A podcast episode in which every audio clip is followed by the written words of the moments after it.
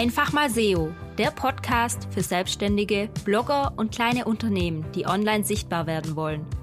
Mein Name ist Lisa und ich zeige dir, dass Suchmaschinenoptimierung keine Magie, sondern eine logische Konsequenz ist.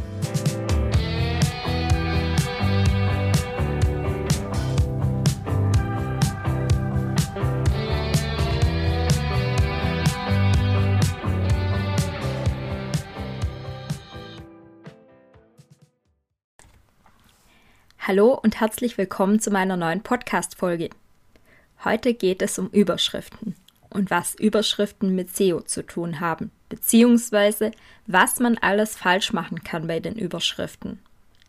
Die Überschriften unterteilen sich in zwei Bereiche, die kreative bzw. logische Seite und die technische Seite. Aber fangen wir erstmal mit der kreativen Seite an. Wobei ich muss gleich dazu sagen, man muss nicht kreativ sein, um gute Überschriften schreiben zu können. Gerade wenn du zum Beispiel Tim Gehlhausen, dem Copywriter, folgst, dann wirst du schnell merken, dass viel mehr Logik hinter einer guten Überschrift steckt als Kreativität. Fangen wir gleich mal mit so ein paar schlechten Beispielen für Überschriften an und warum ich persönlich die für schlecht halte. Nehmen wir an, wir haben eine Webseite von einem Mentaltrainer vor uns und die Überschrift obendran ist Hi und herzlich willkommen auf meiner Webseite. Worum geht's? Kein Plan. Da begrüßt mich jemand auf seiner Webseite. Ist das ein persönlicher Blog? Keine Ahnung. Also wenn ich jetzt einen Mentaltrainer suche und nicht gleich gecatcht war, dann klicke ich ja auch vielleicht wieder weg. Viel besser wäre es, wenn ich direkt angesprochen werde und Problemlösungen angeboten werden. Zum Beispiel, ich helfe dir, dem Burnout zu entkommen. Okay, das wäre eine Überschrift, wo ich gleich weiß, da hilft mir jemand, mein Problem zu lösen. Hier bin ich richtig. Aber dieses Hi und herzlich willkommen auf meiner Webseite, das hat man vielleicht in den 2000er Jahren so gemacht, als jeder noch seine kleine persönliche Webseite hatte aber heute überzeugt das niemand mehr. Und auch Google überzeugt das nicht. Sprich, Überschriften müssen auch einen gewissen Mehrwert für die Suchmaschine bieten.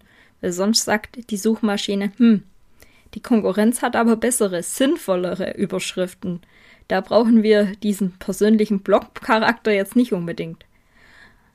Oder was auch sehr cool ist, stellen wir uns vor, ein Shop mit Geschenkartikel für Väter.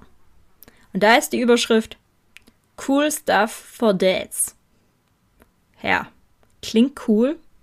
Das erlebe ich übrigens sehr häufig, dass englische Begriffe in Überschriften benutzt werden, weil das einfach cool klingt. Sicher versteht das die Suchmaschine auch ein bisschen. Aber ich weiß nicht, ob das so ganz die Suchintention trifft. Also cool Stuff sind ja eher coole Dinge für Dads. Besser wäre ja hier coole Geschenkeideen für Papas. Man weiß sofort, worum es geht. Man kann das natürlich auch etwas cooler ausformulieren. Aber da ist einfach dieses, diese Suchintention, diese Geschenkideen für Papas ist direkt mit drinne und natürlich auch, dass es cool ist. Aber man weiß direkt, worum es geht und die Suchmaschine kann das einfach besser interpretieren. Ich meine, cool Stuff kann alles Mögliche sein. Aber coole Geschenkideen sind eindeutig Geschenkideen. Und die Suchintention wird eindeutig abgedeckt. Wie findest du also gute Überschriften?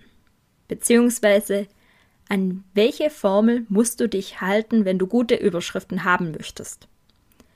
Zum einen muss eine gute Überschrift eine gewisse Neugierde befriedigen. Also gute Überschriften dürfen nicht langweilig sein.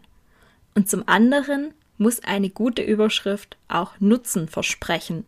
Sie muss nicht gleich nutzen, aber sie muss Nutzen versprechen. Gute Überschriften dürfen also nicht irrelevant sein. Im Idealfall ist schon ein Hinweis dabei, dass im kommenden Absatz nach der Überschrift Fragen beantwortet worden und somit auch eine Suchintention getroffen worden. Eine gute Überschrift ist ein hilfreicher, seriöser Clickbait. Also etwas, das Neugierde erweckt, aber dann auch wirklich das liefert, was es verspricht. Und was da immer gut funktioniert, sind aus meiner persönlichen Erfahrung heraus Zahlen. Zum Beispiel fünf Tipps oder die drei besten oder warum diese drei funktionieren. Funktioniert sehr gut. Muss aber nicht sein. Es muss ja auch zum Thema passen. Aber gerade wenn du Zahlen hast, dann kann das noch so ein kleines Gewürz für dein Gericht sein. Also du kannst damit deine Überschrift nochmal etwas aufpeppen und neugieriger machen. Weil sobald du Zahlen verwendest, zeigst du ja auch, dass du was lieferst. Die drei besten oder die Top Ten. Dann kommt da ja was. Man erwartet einen gewissen Inhalt. Und Menschen reagieren einfach gut auf Zahlen. Ich habe dir noch ein paar Beispiele für gute Überschriften mitgebracht, die ich auch auf meinem Blog habe also sowohl auf meinem Radsportblog als auch auf meinem SEO-Blog und die gut funktionieren. Zum Beispiel fünf Tipps, wie du Magerquark genießbar zubereiten kannst. Jeder weiß, dass Magerquark pur nicht schmeckt und sicher nicht genießbar ist. Oder isst du etwa jeden Tag ein halbes Kilo Magerquark einfach so, ohne was reinzumachen? Ich kenne Leute, die das machen, aber die gibt es wirklich ganz, ganz selten. Also fünf Tipps, wie du Magerquark genießbar zubereiten kannst. Da denke ich mir, ja, fünf Tipps, da habe ich Auswahl. Ich muss ja nicht den Tipp 1 nehmen, sondern vielleicht passt auch nur der Tipp 3. Und genießbar zubereiten. Ich meine, Magerquark ist eine tolle Proteinquelle. Jeder mag Magerquark essen, sofern man nicht vegan ist. Ja, top. Das bietet eine Lösung man ist interessiert, wie man das schaffen kann, Magerquark überhaupt genießbar zuzubereiten und klickt drauf. Bam. Oder ein anderes Beispiel, das ist jetzt eine Zwischenüberschrift. Was eine Zwischenüberschrift ist, dazu kommen später noch. Aus meinem Blogbeitrag 10 Fehler, die Blogger gerne machen. Oder 10 SEO-Fehler, glaub, die Blogger gerne machen. Und da ist eine Zwischenüberschrift. Du fokussierst dich zu sehr auf Keywords. Eine Anschuldigung. Ein bisschen Clickbait. Wenn ich das lese, muss ich denken so, Moment mal. A, woher willst du wissen, dass ich mich zu sehr auf Keywords fokussiere? Und B, was kann ich dagegen machen? Das steht bestimmt auch da drinne. Oder warum man das nicht machen sollte. Es ist eine gewisse Neugierde, vielleicht auch ein bisschen Ärgernis mit verknüpft, aber die Leute wollen das dann lesen. Die denken so, Moment mal, warum unterstellst du mir das? Du musst ja einen Grund dafür haben, dass du mir das unterstellst. Und im gleichen Zug wartet der Nutzer natürlich auch ein gewisses Nutzen und klickt drauf. Wie findest du also gute Überschriften? Zum einen könntest du Google nutzen, also einfach mal so ein paar Begriffe eingeben und schauen, wonach andere Nutzer auch gegoogelt haben. Inzwischen gibt es ja auch die Boxen bei Google mit häufig gestellte Fragen. Die eignen sich auch hervorragend für zum Beispiel Zwischenüberschriften in Blogbeiträgen. Und die Alternative wäre, einfach mal die Zielgruppe um Rat zu fragen. Wenn eine Frage immer wieder gestellt wird, dann eignet sich die auch als Überschrift oder wenn eine Aussage oft getätigt wird. Ich bekomme zum Beispiel mit meinem Fahrradblog oft die Frage gestellt, was kann ich gegen Sitzschmerzen beim Radfahren tun? Zack, bumm, ich habe meine Überschrift. Denn danach suchen die Leute, danach fragen die Leute. Und wenn das in der Überschrift steht, dann fühlen die sich sofort angesprochen und denken, genau das habe ich gefragt, dann muss ja auch da die passende Antwort sein. Die Zielgruppe. Die hilft einem immer weiter. Das war jetzt so ein bisschen die logische, kreative Seite von Überschriften. Und jetzt gehen wir noch weiter zur technischen Seite. Überschriften sind in, nach einer gewissen Hierarchie aufgebaut. Vielleicht hast du schon davon gehört, von der H1, H2, H3, geht so weiter bis zur H6, 7, 8. Auf jeden Fall muss man diese Hierarchie beachten.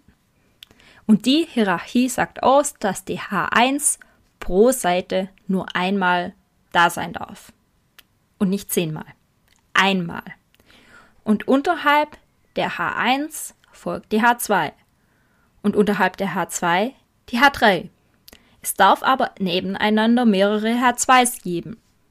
Die dürfen sich nach unten weiter verzweigen oder eben nach einer H2 wieder eine H2 kommen lassen. Du musst dir das so ein bisschen wie ein Buch vorstellen.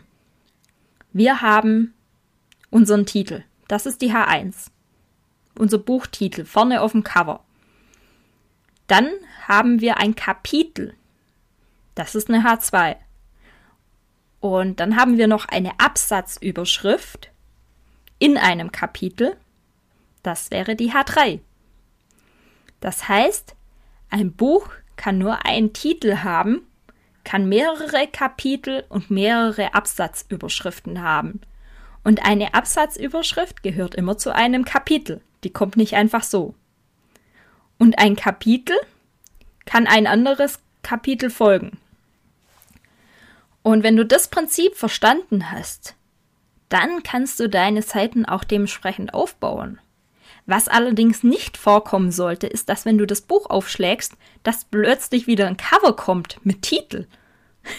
Also das gibt's einfach nicht. Ich habe noch kein Buch gesehen, in dem einfach zwischendrin nochmal ein Cover kommt. Und das darf halt bei deiner Webseite auch nicht passieren. Es passiert aber. Oft. Zu oft. Du glaubst nicht, was ich bei meinen Kunden schon alles gesehen habe. Und warum passiert das? Durch Unwissenheit und weil man denkt, die Überschrift sieht hübscher aus. Ja, das kommt vor allem vor, wenn zum Beispiel Designer am Werk sind und die keinen technischen Hintergrund haben und denken, ja, die Überschrift sieht cool aus, das bastel ich jetzt mal so zusammen. Was viele nicht wissen, ist die Tatsache, dass man Überschriften auch anders aussehen lassen kann. Ich kann zum Beispiel eine H2 machen, die aussieht wie eine H1, aber technisch gesehen ist es eine H2. Kann man machen, wenn man das nötige Know-how dafür hat. Und wenn du das nicht hast, dann such dir jemand, der dich dabei unterstützt, weil deine Webseite darf ja gerne so aussehen, wie du möchtest, Schau nur, dass er auf der technischen Seite auch korrekt ist. Und das ist eben ein großes Problem. Warum das Problem? Google interpretiert natürlich die Überschriftenebenen und kann sich so auch am Beitrag entlanghangeln, kann die Wichtigkeit von den Überschriften bewerten und findet dadurch durch diese Überschriftenhierarchie eine gewisse Struktur. Und wenn du diese Struktur nicht richtig machst, dann kann damit die Suchmaschine auch nicht ganz so viel anfangen, wie du gerne hättest. Ein weiterer technischer Fehler, den viele machen, sind schlecht lesbare Überschriften. Zum Beispiel, das machen ja voll viele, große Bilder hinter die Überschrift zu packen, sieht ja echt cool aus. Und so ein Bild hat halt nun mal verschiedene Farben und Farbverläufe mit drinne. Und da ist es schwierig, eine Farbe zu finden, die sich klar und deutlich von dem Bild absetzt.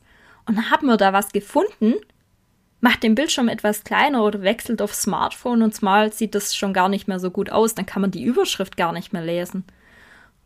Und drum bitte, wenn ihr schon meint, große Videos oder Bilder in den Hintergrund packen zu müssen, dann guckt, dass der Kontrast gut da ist und guckt, dass es auch bei verschiedenen Bildauflösungen Bildschirmauflösungen und Geräten gut lesbar ist. Unbedingt macht es, bitte. Und was ich auch häufig sehe, ist, dass man einfach Überschriften als Bilder macht. Man macht dann mit Canva irgendwie einen fancy Text und haut das Bild da rein. Ja, toll.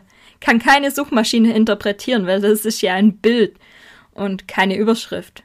Und dann fällt die Überschrift. Rein Textanalyse technisch. Also, lasst es. Schreibt Überschriften rein, ihr könnt ja eine andere Schriftart verwenden, andere Farbe, aber macht keine Bilder als Überschriften. das war meine kurze Zusammenfassung zu Überschriften. Ich hoffe, dass ich dir mit dieser Podcast-Folge wieder weiterhelfen konnte und wünsche dir noch einen tollen sonnigen Tag. Bis bald, deine Lisa.